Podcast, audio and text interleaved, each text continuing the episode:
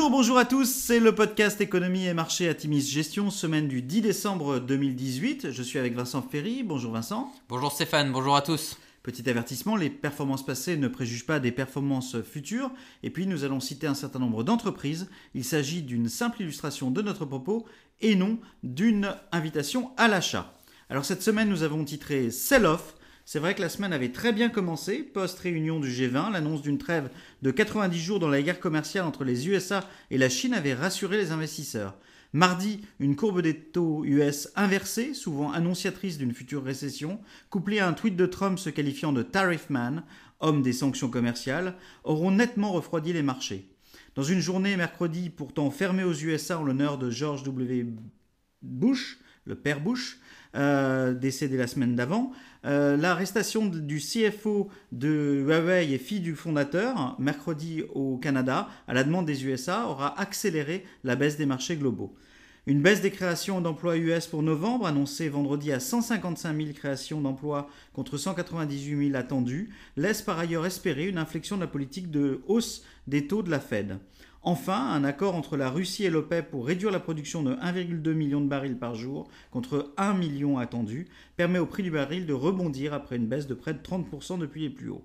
Sur la semaine, semaine difficile, le CAC 40 perd 3,8%, le SP 500 perd 4,6% et le Nasdaq 3,1%. Et pourtant, Vincent, on a eu de bonnes publications qui ont été euh, pour le coup euh, mal appréciées par les marchés. En effet, euh, principalement aux États-Unis, on a trois publications. Kroger qui a publié des chiffres en ligne avec les attentes sur la top line, tandis que les bénéfices ressortent légèrement au-dessus des attentes. Lululemon sort d'excellents résultats avec une croissance organique de 17%. Malgré les tensions sino-américaines, l'entreprise affiche 71% de croissance en Chine ce trimestre. L'ensemble des guidance ont été upgradés pour la fin de l'année. Et de son côté, Ulta Beauty annonce des ventes à magasins comparables en croissance de 7,8% en ligne avec le consensus. La croissance des ventes en ligne, elle, s'élève à 43%.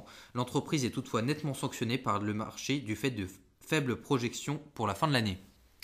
Mais en conclusion, un accord commercial entre les USA et la Chine, un accord sur le Brexit et des discussions constructives entre l'Italie et l'Union européenne sur le budget italien devaient être les catalyseurs d'un traditionnel rallye de fin d'année. Il n'en est rien, les tensions entre les USA et la Chine semblent aujourd'hui accrues. Le vote du Parlement anglais en faveur de l'accord obtenu par Mme May pour le Brexit est très compromis, et la crise des Gilets jaunes en France a remplacé la crise italienne à la une de l'actualité. Seules des déclarations sages de la Fed quant à une éventuelle pause dans la hausse future des taux US donnent un peu de baume au cœur à des investisseurs, il est vrai épuisés par des rotations hors normes. Faire le dos rond en se concentrant sur des dossiers de qualité, Telle est notre approche à un moment où les récentes publications invitent à ne surtout pas capituler. Voilà, nous vous souhaitons une excellente semaine. Bonne semaine à tous.